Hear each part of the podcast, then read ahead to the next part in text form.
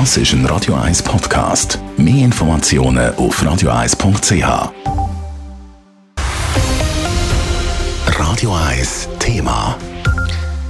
Tierquälerinnen und Tierquäler werden in der Schweiz heute stärker verfolgt als früher. Zu dem Schluss kommt eine Stiftung, die Jahr für Jahr die Verurteilungen wegen eben Tierquälerei bei uns im Land analysiert. Der Kanton Zürich, um das da gerne mal rauszugreifen, steht bei dem Thema das mal relativ gut da.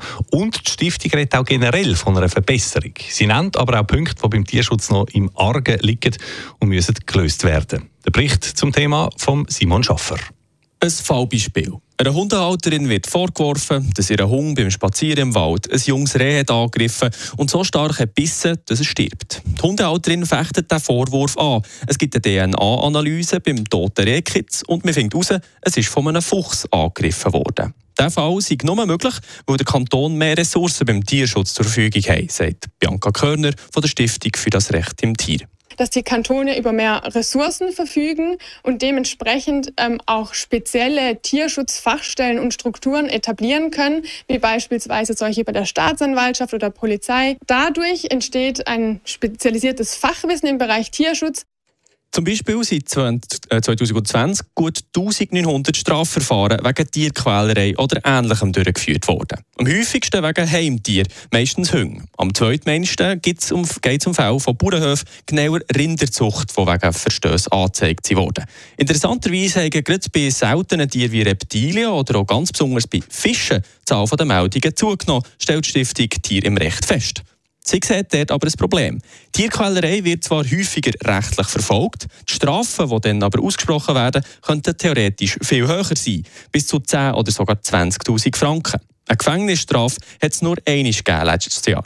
Das Gericht könnte da härter zupacken, findet Juristin Sibel Conio von der Stiftung Tier im Recht. Und dann sehen wir, es der, der Strafrahmen wird weiterhin noch längstens nicht ausgeschöpft.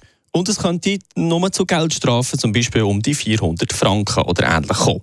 Der Kanton Zürich hat übrigens am meisten Fälle, liegt aber pro Kopf im normalen Mittelfeld. Es sei bei Analysen auch aufgefallen, in Kantonen wie Zürich kommt es vor, dass die Strafverfolger scheinbar kleinere Fälle an das Stadthalteramt auslagern. Dort werden sie nicht hart genug verfolgt, sagt Juristin Sibel Conio. Wie auch in den vergangenen Jahren stellen wir aber fest, dass diese Verwaltungsbehörden oftmals auch Tierquälereien beurteilen, obwohl sie diese eigentlich an die Staatsanwaltschaft weiterleiten müssten. Das führt dann dazu, dass sie diese Tierquälereien nur mit einer Busse bestrafen, die Stiftung Tier im Recht stellt also eine Verbesserung fest, sieht aber immer noch Nachholbedarf. Es sollen noch mehr Stellen zum Tierschutz bei den Behörden geschaffen werden, Delikte sollen konsequent verfolgt werden und die Leute sollen Delikte konsequent anzeigen. Simon Schaffer, Radio 1. Radio 1 Thema. Jederzeit zum Nachlesen als Podcast auf radio1.ch.